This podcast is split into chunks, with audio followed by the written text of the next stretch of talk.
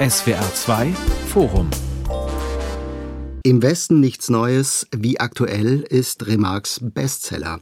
Mit Gregor Papsch am Mikrofon. Hallo. Neun Nominierungen für eine deutsche Produktion. Der Film Im Westen nichts Neues von Regisseur Edward Berger könnte bei den Oscars ordentlich abräumen. Der Film basiert auf dem Antikriegsroman von Erich Maria Remarque. 1929 ist das Buch erschienen und es erzählt die Geschichte von jungen Soldaten, die von der Schulbank weg in die Schützengräben des Ersten Weltkriegs geschickt werden. Alle sterben sie dort. Im Westen nichts Neues läuft zum Beispiel bei Netflix und äh, man sieht diesen Film unweigerlich auch unter dem Eindruck des neuen Kriegs in Europa in der Ukraine. Die Fragen, die Remarque vor bald 100 Jahren gestellt hat, sie stellen sich genau so heute. Was bewirkt ein Krieg seelisch bei denen, die ihn kämpfen und die mit dem Erlebten irgendwie umgehen müssen? Wie aktuell oder eben wie zeitlos gültig ist also Remarques Roman. Darüber sprechen wir und ich freue mich auf meine Gäste. Professor Dr. Sabina Becker, Literaturwissenschaftlerin an der Uni Freiburg. Sie hat unter anderem eine Kulturgeschichte Deutschlands der Jahre 1918 bis 33 geschrieben. Ebenfalls in Freiburg lehrt der wohl beste Kenner des Ersten Weltkriegs, der Historiker Professor Dr. Jörn Leonard. Und bei uns ist Claudia Jung. Sie arbeitet am Erich Maria Remarque Friedenszentrum der Uni Osnabrück, das sich mit dem literarischen und geistigen Erbe Remarques befasst. Frau Jung, im Besten nichts Neues gilt als der berühmteste Antikriegsroman des 20. Jahrhunderts. Sollte man ihn gerade jetzt lesen, auch wenn der Krieg, der uns gerade beschäftigt, im Osten Europas in der Ukraine spielt? Ja, absolut. Im Westen nichts Neues ist zwar anlässlich des Ersten Weltkrieges äh, entstanden und aufgrund der Erfahrung Remarques im Ersten Weltkrieg, aber der Roman ist ein zeitloser Klassiker und beschreibt Krieg an sich. Insofern ist er gerade jetzt eine leider sehr aktuelle Lektüre zum ähm, ja, Krieg in Europa. Ihr Friedenszentrum, das lese ich äh, auf Ihrer Website, will vor allem auch Anlaufstelle für Schulklassen sein, für junge Menschen. Wer kennt denn Remarques Buch heute noch? Remarque ist tatsächlich weltweit bekannt. In Deutschland in der Tat etwas weniger vielleicht als im Ausland. Aber im Westen nichts Neues, Sie sagten es ja auch schon, ist der Antikriegsroman weltweit. Und in den Schulen in Osnabrück wird er natürlich meistens gelesen. Den aber auch Geburtsort Remarques. Ne? Richtig, mhm. genau. Mhm. Das spielt natürlich eine große Rolle. Zudem ist Osnabrück auch äh, ohnehin Friedensstadt aufgrund ähm, des Westfälischen Friedens. Mhm. Und da bietet sich natürlich an, einen Antikriegsroman zu lesen. Mhm. Herr Leonard, im Westen nichts Neues ist unter dem Eindruck des Ersten Weltkriegs entstanden. Welchen Wert, welche Relevanz hat der Roman für uns heute? Ja, ich glaube, er zeigt, was mit den Kriegen im 20. Jahrhundert es Neues auf sich hat. Es ist ja ein, ein Roman, der geschrieben ist aus der Perspektive nicht eines Offiziers, eines Generals, eines Adligen, sondern es ist der, wenn man so will, unbekannte Soldat auf dem Cover von 19 29 steht ja auch von allen Toten geschrieben. In gewisser Weise ist es äh, der Roman des unbekannten Soldaten, der diesen Krieg erlebt hat. Und ich glaube, was wir mit diesem Text wirklich können, ist in die Erfahrungswelt von unten einzusteigen. Und darin liegt, glaube ich, sein ganz besonderer Wert. Hm. Was macht ein Krieg mit denen, die ihn kämpfen müssen? Das ist ja so die große Frage, das große Thema des Romans. Und da fällt, würden Sie sagen, die Antwort immer gleich aus, egal ob wir von 1918 oder 2022 reden? Da würde ich schon die Unterschiede mhm. ähm, stark machen. Dieser Roman ist schon ganz stark auf die Erfahrungen des Ersten Weltkriegs zu beziehen, zum Beispiel auf den Stellungskrieg, also auf die relativ ähm, statische Frontlinie, auf die Schützengrabengemeinschaft, auf das Motiv der Kameradschaft. Und wir haben es heute mit anderen Kriegen zu tun, die sehr viel asymmetrischer sind, wo es Elemente von Bewegungskrieg, auch von Stellungskrieg gibt. Es gibt Motive, die sich vielleicht wiederholen. Aber wenn man Remarque liest, hat man keine Blaupause, um zu verstehen, was ukrainische und russische Soldaten im Augenblick im Osten Europas erleben. Mhm, klar. Frau Becker, ich habe vorhin gesagt, der berühmteste, der meistgelesene Antikriegsroman des 20. Jahrhunderts, auch der nachhaltigste. Hat er Gültigkeit bis heute? Was meinen Sie? Der nachhaltigste ist er in meinen Augen auf jeden Fall. Gültigkeit hat er Ebenfalls. Ich würde mich aber dem Argument anschließen, das äh, gerade schon genannt wurde. Es ist ein Roman über den Ersten Weltkrieg, über die Erfahrung des Ersten Weltkrieges. Und B, es ist ein Roman, der unbedingt in den gesellschaftlichen, also vor allen Dingen gesellschaftlichen, vielleicht auch kulturellen und spezifisch literarischen Kontext äh, der Weimarer Republik äh, und der 20er Jahre gehört.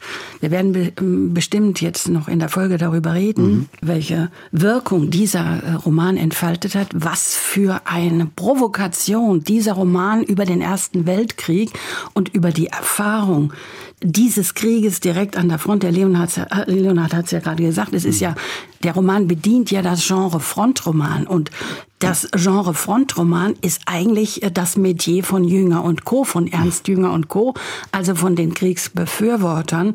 Und umso wichtiger waren die kulturellen Ideologeme wie Nation, mhm. äh, Männlichkeit wieder stärkende, äh, der Männlichkeit äh, den, den alten Heroismus wiedergeben.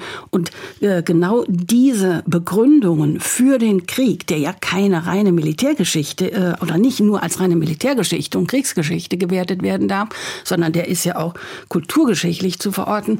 Und mit Blick auf diese Entwicklungen, diese Debatten in den äh, 20er Jahren ist dieser Roman von Remarque ungeheuer wichtig, weil mhm. er im Prinzip alles das äh, destruiert, was äh, die, die Rechtskonservativen und äh, Rechtsnationalen wiederherstellen wollten. Über all das reden wir gleich ausführlich. Da knüpfen wir auch wieder an. Ich würde sagen, jetzt reden wir aber doch am Anfang über den neuen Film, den ich eingangs erwähnt habe. Eine Netflix-Produktion, die jetzt zu sehen ist in einigen Kinos, äh, schon seit ein paar Wochen und eben auch auf Netflix. Die dritte Verfilmung, die erste deutsche. Frau Jung, wie war denn Ihr Eindruck? Hätte Remarque seine Zustimmung zu diesem Film gegeben? Das sind schon mal zwei verschiedene Fragen. Ähm, mein erster Eindruck ähm, war sehr bedrückend. Ich habe den Film auf der Deutschlandpremiere in Berlin das erste Mal gesehen und ich habe wirklich zweieinhalb Stunden nicht wirklich geatmet und war sehr angespannt. Ähm, beim zweiten Gucken war der Blick schon etwas differenzierter. Dennoch ist es in meinen Augen ein hervorragender Antikriegsfilm. Das lassen wir erstmal so stehen. Mhm. Ob Remarque damit zufrieden wäre, ja und nein. Remarque ist von dem Genrefilm sehr begeistert gewesen, von den ähm, auch technischen, visuellen Möglichkeiten. Das hätte ihn hier sehr, sehr begeistert auf jeden Fall, was dort möglich gemacht wurde. Auch die schauspielerische Leistung auf jeden Fall. Was ihn ein bisschen ärgern würde, wäre sicherlich, dass wichtige Elemente des Romans in diesem Film nicht berücksichtigt werden. Äh, interessant, Frau Becker, wie hat Ihnen der Film gefallen? Wie viel Remark steckt drin? Ich finde, es steckt viel Remark drin und er hat mir gut gefallen. Er ist visuell, optisch das, und auch akustisch, ist ja eben schon gesagt worden, mhm. äh, ein Faszinosum. Ähm, Absolut. Ich, ne, das ist das eine. Ich würde auch so antworten. Also das ist auf jeden Fall ein Erlebnis, ein, eine Erfahrung gewesen. Auf der anderen Seite bin ich nicht so ganz äh, sicher, ob Remark glücklich äh, gewesen wäre. Ich muss allerdings sagen, es ist auch bei mir dieses Urteil verbunden mit der jetzt schon beginnenden starken Rezeption, mhm. nämlich der Aussage, dass gesagt wird, der Film fügt eine spezifische Perspektive hinzu diesem Roman und ich würde jetzt die erste Verfilmung von Milestone aus dem Jahr 1930 dazu nehmen. Ich war erstaunt und ich fände es schön, wenn wir das problematisieren oder diskutieren, inwiefern dieser Film jetzt endlich eine deutsche Perspektive auf den Ersten Weltkrieg hinzufügt. Ich habe mir die Frage gestellt, wieso das Remarque nicht längst getan hat. Und ich habe mich auch gefragt, wie man zu dem Urteil kommt, dass dieser Roman nicht die internationale Perspektive eingenommen hat. Das war mir neu, das war mir fremd. Vielleicht mit diesen beiden Differenzierungen. Ich fand es mhm. äh, toll zu sehen, ein, ein Kinoerlebnis. Aber in Bezug auf die literarische Vorlage und das, was Remarque beschäftigt hat in den 20er Jahren, hat mir einiges gefehlt. So, wir haben ja auch einen Historiker hier an Bord, Jörn Leonhardt. Äh, schaut man sich als Historiker den Film nochmal anders an, kritischer? Stimmt überhaupt alles, was da jetzt im Film erzählt wird? Nein, als, Historisch, als Historiker fällt mein Urteil deutlich kritischer aus. Es ist die Freiheit der Regisseure, das zu tun, aber da sind einige Dinge, die so einfach historisch nicht gehen. Und wenn man sagt, das ist eine deutsche Perspektive, dann steckt da eben auch eine bestimmte Form von Verzerrung drin. Der Film fügt ja gegenüber dem Buch eine Ebene komplett neu ein, nämlich die politischen Verhandlungen für den Waffenstillstand in Compiègne. Und er legt nahe, dass es am Ende des Krieges sozusagen noch große, militärisch sinnlose Angriffe gegeben habe. Das trifft für die Westfront einfach nicht zu. Das hat es als genau. ähm, Idee im Marinekrieg gegeben und aus der Weigerung der Matrosen, das dann zu tun, in eine militärisch sinnlose Aktion zu starten, entsteht die Revolution von 1918. Mhm. Aber das ist ja ein Motiv, das bei Remarque im Roman fehlt und das jetzt ein bisschen als deutsche Perspektive eingewoben wird. Da steckt natürlich ähm, das ganze Motiv oder der ganze Komplex der Dolchstoßlegende mit drin. Aber an diesen Stellen habe ich meine Probleme mit dem Film gehabt. Er ist optisch, ähm, auch akustisch, auch von der Schnitttechnik durchaus eindrücklich. Aber ich finde, Andreas Kilp hat in der FAZ das Richtige gesagt. Es ist auch ein bisschen eine aufgepumpte Miniserie im Netflix-Format. Und der Kult, der jetzt äh, betrieben wird, also endlich die deutsche Umsetzung des Themas, das kann ich in dieser Form nicht nachvollziehen.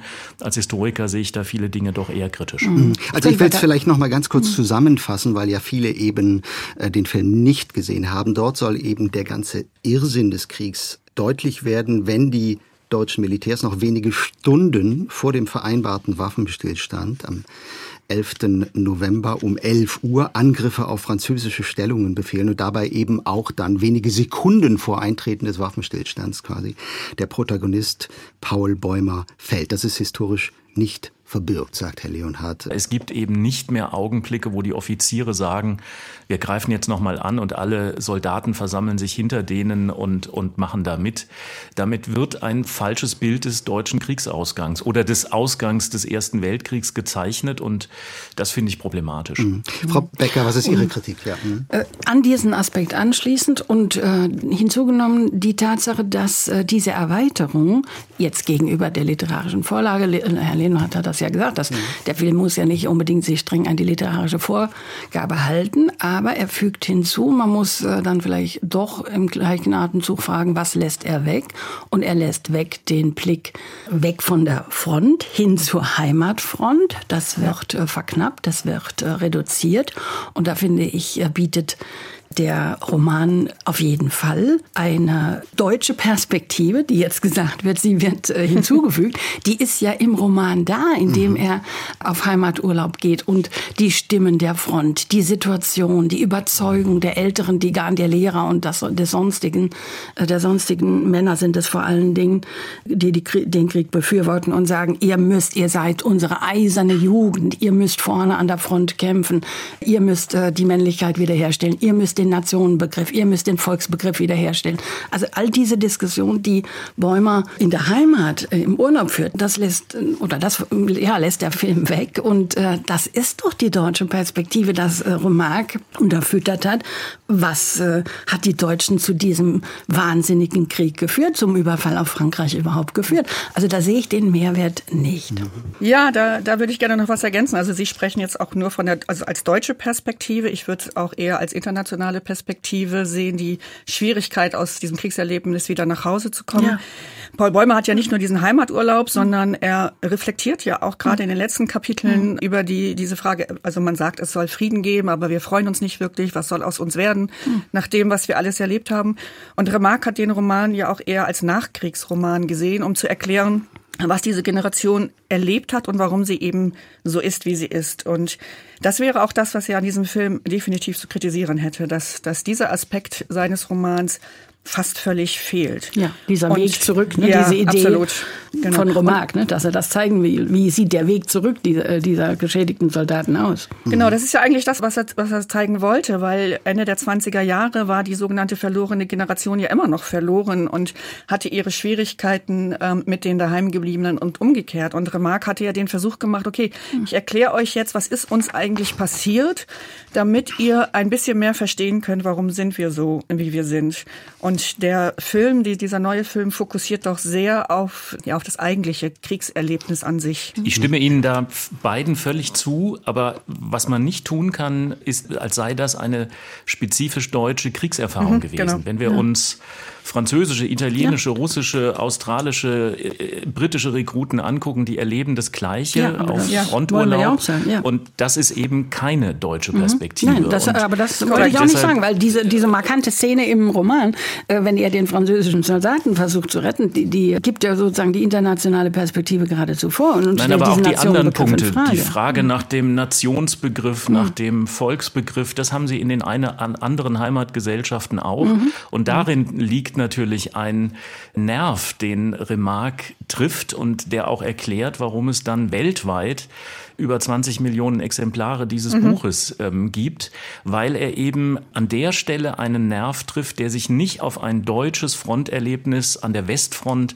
reduzieren lässt. Und das ist der besondere Wert dieses Buches. Darin liegt seine Zeitgebundenheit, mhm. die aber eben über den deutschen Horizont hinausgeht. Das ist ja auch das Faszinierende, dass es eine amerikanische erste Verfilmung gibt, die Anfang der 30er Jahre in die Kinos kommt und die, das wissen wir ja aus der Rezeptionsgeschichte sehr gut, eben auch in vielen Gesellschaften trotz aller Unterschiede verstanden wird. Und das ist mhm. eben das neue Erfahrungskondensat von einfachen Soldaten in diesem Weltkrieg. Und das stellt dann ja fast so etwas wie eine Nähe zwischen dem deutschen, dem französischen, dem britischen Soldaten her. Und das ist ja, mhm. Frau Becker hat es angesprochen, in dem, in dem Roman, also fast kongenial angelegt, in dieser Trichter-Episode als Bäumer einen französischen Soldaten tödlich verletzt und dann feststellt, dass eigentlich auf beiden Seiten der Front diese Erfahrung trotz der unterschiedlichen Sprache doch ganz ähnlich ist. Ja? Und wir haben ganz viele Berichte aus dem Ersten Weltkrieg, wo es eben heißt, der deutsche Fritz, also der einfache deutsche Soldat, ist dem französischen Poilu viel näher als dem deutschen General in der Etappe. Und das ist, glaube ich, ein ganz wichtiges Motiv. Und da trifft Remarque wirklich einen Zeitnerv. Und der ist, der ist transnational. Also im Westen nichts Neues. Erstmals äh, verfilmt direkt ein Jahr nach der Buchveröffentlichung 1930 von US-Regisseur Louis Milestone. Diese Version, diese erste, gilt übrigens heute als einer der 100 besten Filme in der US-Geschichte, in der US-Filmgeschichte. Ich glaube, wir sind uns da alle einig. Ich habe diesen Film, mhm. ich gestehe es, jetzt auch zum ersten Mal gesehen und ich war wirklich zwei Stunden lang völlig perplex und ich fand ihn großartig und ich habe mich gefragt, was kann ein neuer Film äh, besser machen? Offenbar offenbar nicht viel. Das entnehme ich ja äh, dieser Diskussion bis hierhin. Offenbar geht es aber doch ein bisschen schlechter. Ich würde sagen, so viel äh, zum Film belassen wir es vielleicht dabei. Reden wir über die Vorlage, über Remarques Roman, zehn Jahre nach Kriegsende erschienen. Er ist dann binnen weniger Wochen zum Megaseller geworden. Frau Becker, ich habe sogar gelesen, bis zum Dato größten Bucherfolg in der Geschichte der deutschen Literatur. Wie ist das zu erklären? Die Thematik erklärt das äh, und äh, die Art, wie diese Thematik äh, präsentiert wird. Bis dahin hat Tucholsky mal 1928 in der Rezension des anderen Antikriegsromans, nämlich Arnold Zweigs Der Streit um den Sergeanten Grischer, geschrieben, bis ins Jahr 2829 habe in der Literatur und er deutet an, auch nur gelegentlich oder nur am Rande in der Gesellschaft der Weimarer Republik der Krieg ein, noch eine Rolle gespielt. Optisch ganz klar ist er da. Die vielen äh, verstümmelten, hunderttausenden verstümmelten, verletzten Männer sind in der Gesellschaft von Weimar da und sie sind ja nicht integriert, aber sie sind auf der Straße präsent. Aber trotzdem sagt jemand, der das beobachtet hat, wie Tucholsky 28, 29, mit äh, Zweigs Roman und vor allen Dingen mit dem Roman von Remarque ist der Krieg plötzlich wieder da. In der mhm. Gesellschaft, in der Diskussion und in der Literatur allemal. Und wenn man sagt, rekapituliert oder äh, vergegenwärtigt, wie viele Millionen Männer gekämpft haben, egal ob an der Front oder sonst wo, dann ist klar, dass das Thema interessiert, dass es eine eigene Erfahrung, ein Erlebnis war oder eine grundlegende Erfahrung, die die biografischen Lebensläufe in der Weimarer Republik der ehemaligen Kriegsteilnehmer beschäftigt hat.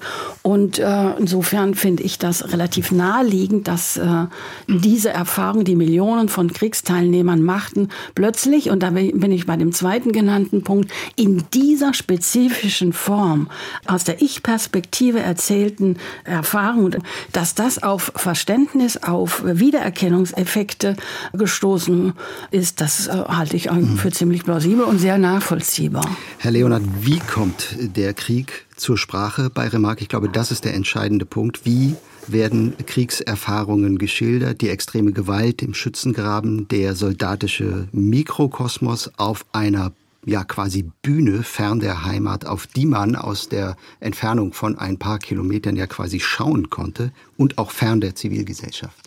Also ich glaube, es ist zunächst mal ein fast privater Blick auf diese Erfahrungen. Es ist auf den ersten Blick ja keine politische oder politisierte Geschichte. Es geht nicht um Fragen, die nach 1918 in der deutschen Gesellschaft stark politisch diskutiert wurden, nämlich was waren die Ursachen des Krieges, was waren die politischen Konsequenzen, Revolution, Niederlage, Versailler Vertrag. Das spielt im Grunde genommen keine Rolle sondern der Krieg wird zurückgeführt auf seine ja, auf seinen, auf seinen Erfahrungsgehalt. Und das ist, glaube ich, ganz wichtig. Und diesem Leitmotiv kann man dann andere Motive zuordnen. Das zum einen, wir haben vorhin schon darüber gesprochen, diese Trias aus militärischer Front, Etappe und der Heimat. Und damit wird eben im Grunde genommen auch ein, eine Publikumserweiterung vorgenommen in dem Roman. Es ist eben nicht allein der Blick auf die Soldaten, sondern auch auf die Mütter, die Väter, die Schwestern zu Hause.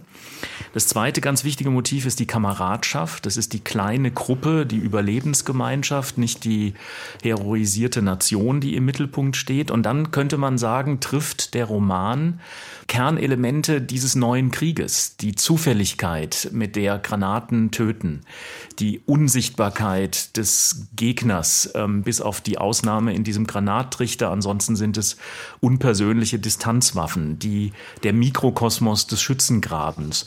Und all das ähm, ist eben etwas, was diese Generationen von Kriegsteilnehmern geprägt hat und was vielleicht eher in der privaten Aufzeichnung, im Tagebuch, im, im eigenen Feldpostbrief ähm, thematisiert wird, aber was in den großen politischen Diskussionen nach 1918 weniger vorkam. Und nur noch mhm. ein Punkt, der mir ganz wichtig erscheint. Wir dürfen nicht vergessen, in den Nachkriegsgesellschaften spielen Krieger und vor allen Dingen Veteranengesellschaften, Assoziationen, Vereine eine riesige Rolle. Es gibt in Deutschland Tausende von solchen Krieger- und Veteranenvereinen. Das heißt, selbst da, wo dieser Krieg scheinbar in den angeblich so guten Jahren der Weimarer Republik etwas zurücktritt, wird er in diesem Milieu der Kriegsteilnehmer, der Veteranen unmittelbar lebendig gehalten. Und das ist ein Stück weit natürlich auch ein Publikum, das Remarque dann trifft. Mhm. Herr Papst, kann ich da ganz kurz was nachfragen? Herr Leonhard, es wird ja immer gesagt, dass äh, der Unterschied zwischen Zweiten und Ersten Weltkrieg die Tatsache ist, dass im Ersten Weltkrieg viel mehr die Menschen, die Männer, direkt miteinander in den Kampf treten mussten, weil es noch nicht so hochgerüstet, äh, technisch, maschinell noch nicht so hochgerüstet war. Und im Roman und im Film ist das ja auch an einigen Stellen zu sehen, wird ja gezeigt, wie brutal das war, dass da die Menschen direkt mit diesen, äh, mit den ihnen zur Verfügung stehenden äh, sagen wir, Handwaffen aufeinander los sind. Und das ändert sich im Zweiten Weltkrieg ja etwas.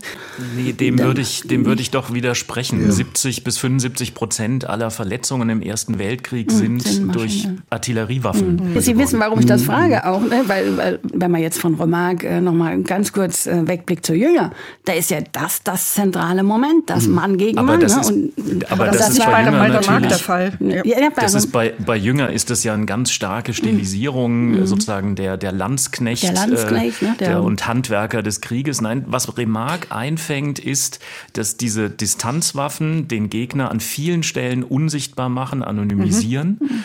Und dass damit natürlich das, das Mikromilieu des Schützengrabens, die Überlebensgemeinschaft, die Schicksalsgemeinschaft, die fünf oder vielleicht zehn Personen, auf die man sich verlassen muss, um dieses, äh, um diese Hölle zu überleben, das wird umso wichtiger. Mhm. Ähm, und das ist im Übrigen auch am Anfang des Zweiten Weltkriegs so viel anders nicht. Mhm. Ähm, da dürfen wir die Unterschiede so stark, glaube ich, mhm. nicht machen. Ich möchte Frau ich Jung einbinden ja. in die Diskussion. Frau Jung, äh, berühmt gemacht, äh, hat den Roman ja der Topos von der verlorenen Generation, nicht? Also gemeint mhm. sind jene Männer, die um das Jahr 1900 geboren und in den Schützengräben verheizt wurden mhm. oder eben körperlich und äh, psychisch krank aus dem Krieg zurückkehrten. Mhm. Ein Megaseller, in dem kein Platz für Helden ist, in dem Verlorene zu Wort kommen. Um es konkret zu machen, im Buch sagt der Protagonist, der 20-jährige Paul Bäumer, Zitat, wir sind verlassen wie Kinder und erfahren wie alte Leute, wir sind roh und traurig mhm. und oberflächlich ich glaube, wir sind verloren. Wie neu, wie radikal war diese Erzählweise über den Krieg, also ein paar Jahre vorher, aber doch auch schon ein paar Jahre nach Kriegsende, spricht Ernst Jünger noch von der überströmenden Männlichkeit in Stahlgewittern. Also was passiert in diesen Jahren in Deutschland? Die Ausdrucksform von Remarque, also genau das, das zu benennen, dieses innerlich verloren sein, also ein anderes Zitat ist auch, wer so lebt wie wir, bewahrt nichts in sich ist absolut neu für die Literatur der damaligen Zeit. Herr Leonard hat das, glaube ich, am Anfang schon angesprochen. Wir haben Tausende von Büchern von, von Offizieren und Generälen, ähm, die ihre Erinnerungsliteratur, ihre Abenteuergeschichten erzählen. Und auch Jünger ist hier mehrfach angesprochen worden, bei dem die Kriegserfahrung zur, zur Stählung der, der jungen Männer zum Erwachsenwerden ähm, eher dienen. Wobei beide Bücher eigentlich auch sehr viele Gemeinsamkeiten haben, mhm. aber das wäre nochmal ein eigenes, eine eigene Diskussionsrunde. Ich möchte gerne nochmal einen Schritt zurückgehen und etwas ergänzen, äh, als Sie über den, den Erfolg von dem Westen nichts Neues gesprochen haben. Sie haben beide recht, Frau Becker-Leonard, auf jeden Fall. Das hat viel mit dem Text zu tun, mit der, mit der Situation, in der wir uns befinden. Entscheidend ist aber meines Erachtens die Werbestrategie des Ullstein Verlages. Denn ähm, Sie wissen sicherlich, dass der Text zwar als Roman geschrieben, aber nicht als Roman angekündigt wurde, sondern als endlich die Wahrheit über den Krieg. Und zur Wahrheit über den Krieg gehört natürlich auch, und das passt dann wieder zur Frage gerade, dass ich nichts beschönige und dass ich wirklich auch ähm, schreibe, was ähm, dem ein, in dem einzelnen Soldaten ähm, vor sich geht. Und der Roman ist absolut politisch rezipiert worden in den ersten Monaten nach Erscheinen und auch auf dieser Ebene entsprechend seinen Erfolg zu verbuchen. Also wir haben hier mehrere Komponenten, die dazu führen, dass dieser Roman der Antikriegsroman weltweit ist. Das finde ich sehr wichtig. Ja, ähm, absolut. Das dürfen wir nicht vergessen. Und zwar, und zwar äh, weil es natürlich auch zu der Frage führt, wie passt dieser Roman in eine ja in der deutschen Gesellschaft extrem polarisierte Erinnerung an den Ersten Weltkrieg? Es mhm. gibt ja nicht die unifizierte äh, Erinnerung, es gibt nicht den Weltkriegskonsens, es gibt lange Zeit in Berlin nicht mal ein gemeinsames Denkmal. Das genau. wird erst relativ spät ähm, entwickelt. Und ähm, es gibt die äh, Linksparteien, die sagen, die Zukunft ist der Internationalismus und dieser Krieg war ein Krieg des Kapitalismus. Und es gibt die Rechten, die sagen, wir sind im Felde überhaupt ungeschlagen geblieben und wir mhm. erinnern Tannenberg und nicht Verdun. Also es gibt eine extrem polarisierte Kriegserinnerung und in gewisser Weise passt dieser Roman dazu, weil er eben nicht, Sie haben das eben völlig zu Recht angesprochen, als Roman, sondern als Bericht einer Generation Generation verkauft wird. Also Absolut. fast mit, einer, mit einem Objektivierungsanspruch. Ähm, mhm. Und er spricht damit natürlich sowohl die an, die sich vielleicht doch noch zehn Jahre später positiv zur Rolle Deutschlands in diesem Krieg äußern oder sich damit identifizieren, als auch diejenigen, die vielleicht aus radikal pazifistischen Milieu kommen. Und in gewisser Weise bedient diese Idee, das ist ein Bericht, das ist so, wie es gewesen ist, unterschiedliche Lager. Und anders kann man ähm, diesen Erfolg in, in der deutschen, aber dann eben auch in vielen anderen Nachkriegsgesellschaften nicht erklären. Frau Becker-Remarque schreibt in seiner Vorrede, Zitat, dieses Buch soll weder eine Anklage noch ein Bekenntnis sein. Es soll nur den Versuch machen, über eine Generation zu berichten, die vom Krieg zerstört wurde, auch wenn sie seinen Granaten entkam. Er hat sein Buch selbst unpolitisch genannt, aber das haben wir jetzt ja gerade gehört, es ist politisch rezipiert worden. Was ist der Roman für Sie? Also wenn nicht Anklage oder Bekenntnis, was sollte es stattdessen sein? Worum ging es Remarque?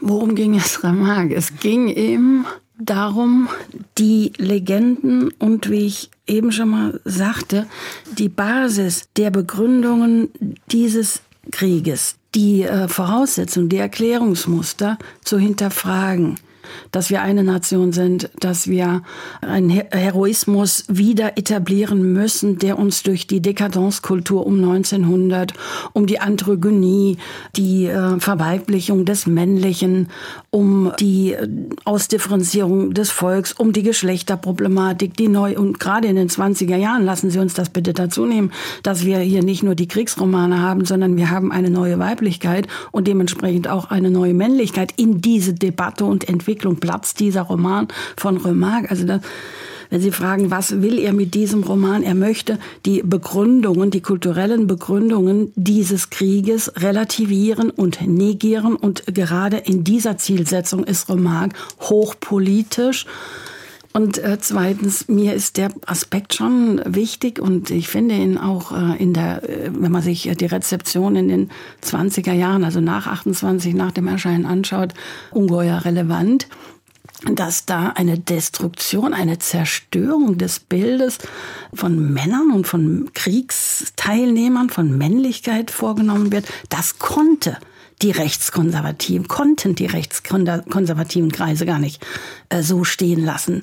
Goebbels und Co. mussten, spätestens nach der Verfilmung ist es ja dann auch so gekommen, äh, von 30, musste da einschreiten. Das äh, negiert im Prinzip alles, was äh, konservative, rechtskonservative, rechtsnationale in den 20er Jahren über Männer und vor allen Dingen über Frauen reden, die in diesem, in dieser Debatte, in diesem Diskurs ja gar keine, gar keine Stimme hatten oder gar keine Rolle gespielt haben. Und noch ein letzter Gedanke. Mhm. Es muss noch dazu genommen werden, dass dieses Buch mitten in dieser Umpolung der Geschlechterverhältnisse platzt. Dass also äh, es gibt die Garçons, es gibt die neue Weiblichkeit, äh, die sich aufführt, jetzt sage ich mal in Anführungszeichen, äh, wie die Konservativen sagen, wie seien sie Männer. Es gibt äh, Frauen, die in äh, Männerkleidern darum laufen und parallel laufen Hunderttausende von verstümmelten Kriegszitterern durch die Städte, durch die deutschen Städte. Und da kann Remarque mit diesem Buch mehr als andere, er ist ja nicht alleine, da gibt es ja noch viel mehr,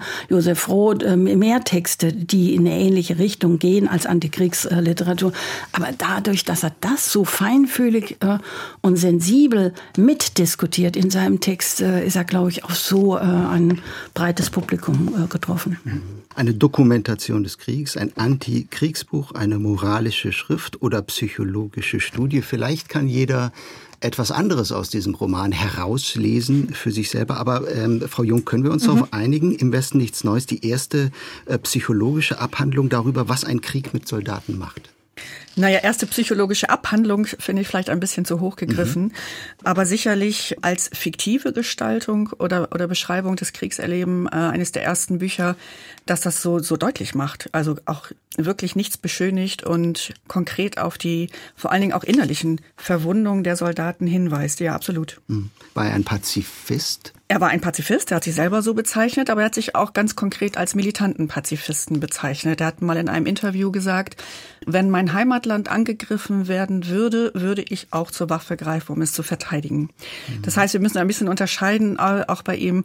Er ist ein absoluter Humanist, Pazifist, würde niemals einen Angriffskrieg dulden, auf gar keinen Fall aber durchaus ähm, die eigene Verteidigung oder auch die Verteidigung des Landes. Sie hören das SWR2 Forum. Wir reden über Erich Maria Remarques Roman Im Westen nichts Neues äh, mit Claudia Jung vom Remarque Friedenszentrum in Osnabrück, mit dem Historiker Jörn Leonhardt und der Literaturwissenschaftlerin Sabina Becker. Dieses Buch, wir haben darüber gesprochen, hat Fragen gestellt, die sich heute mit Blick auf aktuelle Kriege wie den in der Ukraine genau so stellen. Was bewirkt ein Krieg seelisch bei denen, die ihn kämpfen müssen, die mit dem Erlebten weiterleben müssen? Lassen Sie uns gegen Ende dieser Sendung versuchen, Verbindungen zu schaffen oder, äh, Herr Leonhard, ist das für den Historiker unlauter?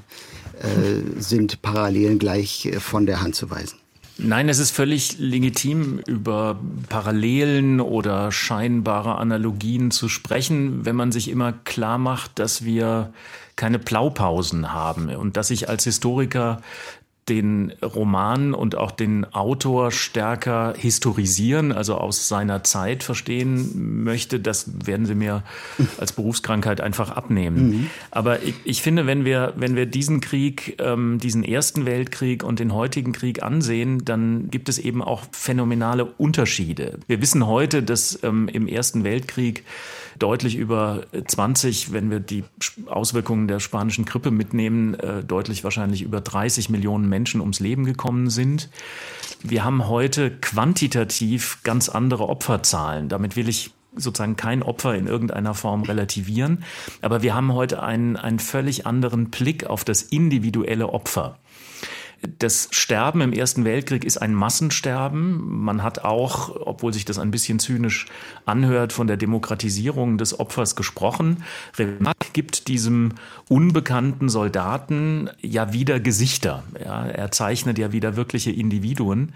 Heute sind wir über YouTube und über soziale Medien sozusagen in Echtzeit unmittelbar dabei. Die, die klassische Trennung, die es zwischen Heimat und militärischer Front im Ersten Weltkrieg ja immerhin noch gibt, die wird heute natürlich verflüssigt.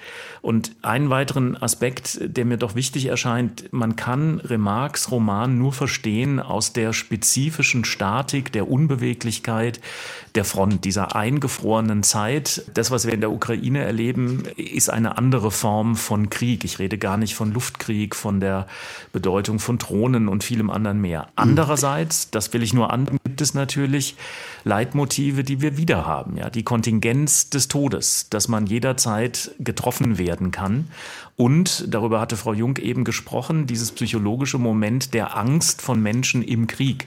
Und darüber finden wir natürlich in Remarques Buch auch sehr viel, was auch zur Erfahrung jetzt gehört. Also es mhm. gibt beides. Es gibt Unterschiede, aber es gibt auch Wiederkehr von Leitmotiven. Also bevor die beiden anderen mhm. zu Wort kommen, möchte ich ganz nochmal etwas hartnäckig nachfragen, weil für den Laien, sag ich mal, könnte man schon ein paar vermeintliche Parallelen sehen. Also aus dem russischen Überfall auf die Ukraine ist es inzwischen ein zäher Krieg geworden. Im Osten sogar eine Art Stellungskrieg, den es eigentlich schon jahrelang gibt.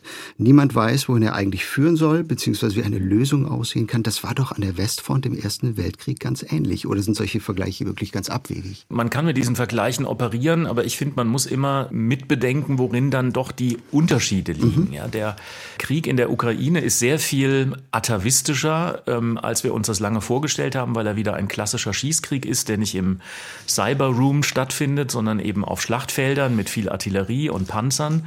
Aber er erinnert dann doch eher an äh, bestimmte Phasen des Zweiten Weltkriegs und nicht so sehr des Ersten Weltkriegs. Es gibt Elemente der Abnutzung, aber die gibt es in allen Kriegen. Ähm, es gibt ähm, äh, große Armeen, aber die sind nicht vergleichbar mit den sozusagen Millionenheeren, die wir im Ersten Weltkrieg haben. Deshalb bin ich mit diesen Analogien ein bisschen vorsichtig. Ich würde sie eher in diesen psychologischen Dispositionen sehen. Auch in der Frage von Sprachlosigkeit. Wie gehen Gesellschaften mit Opfer um? Wie mit Trauer? Wie vermittelt sich die Kriegserfahrung in der Heimat? Also an diesen Stellen, glaube ich, ähm, finden wir vielleicht eher nochmal, vielleicht nicht Analogien, aber Anregungen, die uns in der Gegenwart dann auch etwas mehr sehen lassen, wenn wir diesen Roman von 1929 lesen. Darf ich da direkt was zu sagen? Ich würde Ihnen ein bisschen mehr noch widersprechen, einfach aus, äh, aufgrund der Intention von, von Remarque. Remarque wollte kein Abbild des Ersten Weltkrieges liefern, deswegen finden wir auch keine wirklichen Orts- oder Zeitangaben. Insofern den Roman historisch zu betrachten, geht vielleicht ein bisschen an Remarques Intention auch vorbei. Und wenn Sie sagen, dass wir hier keine, keine Blaupausen für das heutige Erleben von Soldaten haben, betrifft das sicherlich Kriegführung und äh, Strategien unbenommen. Wir arbeiten bei uns im Remark Friedenszentrum häufig mit Schulklassen, das wurde ja am mhm. Anfang schon angesprochen. Und die stellen ja wahrscheinlich genau solche Fragen nach den Ja? Mhm. genau. Und, und wir ziehen auch tatsächlich äh, ehemalige Bundeswehrsoldaten mit hinzu, zum Beispiel die aus Afghanistan zurückgekommen sind. Und interessanterweise sagen diese, diese Betroffenen, die eben ja das individuelle Opfer sind, was Sie gerade so schön benannt haben, die wählen fast exakt dieselben Worte, wie wir sie im Roman finden, um ihr eigenes ähm, Erleben zu beschreiben. Und Afghanistan ist ja nun wahrlich kein klassischer Krieg, in Anführungszeichen klassischer Krieg wie der Erste Weltkrieg gewesen. Und trotzdem ist das Erleben des einzelnen Soldaten sehr, sehr häufig genauso, wie Remarque es beschrieben hat. Also das ist eine unglaubliche Parallele, die wir immer wieder feststellen. Mhm. Ja, Aber ich vielleicht als Historiker, ein, als Historiker würde ich Ihnen da einfach widersprechen. Ähm, sehr gerne. Äh, das, das, was ähnlich wirkt, ist in unterschiedlichen Zeiten dann doch noch mal etwas anderes. Und die Kriegserfahrung aus den Schützengräben des Ersten Weltkriegs kann man, glaube ich, nicht eins zu eins übertragen. Das haben Sie jetzt gar nicht nahegelegt. Nee, eins Vielleicht zu eins sicherlich nicht, nein. Mhm. Es gibt ähm, so etwas, Koselleck hat das mal genannt, Wiederholungsstrukturen, die Angst, die Suche nach der Überlebensgemeinschaft, die Frage nach der Kontingenz, ja. Aber ansonsten finde ich, darf man den Roman eben auch nicht universalisieren und aus seiner Zeit herausholen. Dann finde ich, legt man an ihn Maßstäbe an, die, mit denen ich dann als Historiker vielleicht eher nochmal Probleme habe. So wie wir ja auch seinen Erfolg nicht in einem einfachen Universalismus ähm, äh, sehen würden und damit erklären würden, sondern dieser Universalismus trifft eben einen Nerv in der Zeit der 20er Jahre. Und die beiden Elemente gehören schon zusammen. Und mhm. trotzdem möchte ich die Frage dann auch noch an Frau Becker äh, stellen. Was äh, lernen wir vom ja, Humanisten und Pazifisten, die Begriffe fielen eben Remarque, über moderne Kriege, über die Kriege von heute? A, dass sie nicht zu gewinnen sind, B, dass sie zerstörte Menschen, äh, Kriegsteilnehmer hinterlassen und C, dass diese hochgesteckten Ziele, die zum Ersten Weltkrieg von deutscher Seite geführt haben, dass die äh, im Prinzip durch den Krieg, durch den Kriegsalltag, durch die kriegerische Auseinandersetzung nicht wiederherzustellen sind. Das ist ja ganz schief gegangen. Gut, mit äh, vielleicht dem Restbestand Dolchstoß, Legende, die dann nach dem Erscheinen des Romans und dann vor allem, oder nicht vor allem, dann auch des Films wirklich äh, Basis vielleicht für das weitere äh, Aufkommen der Nationalsozialisten war.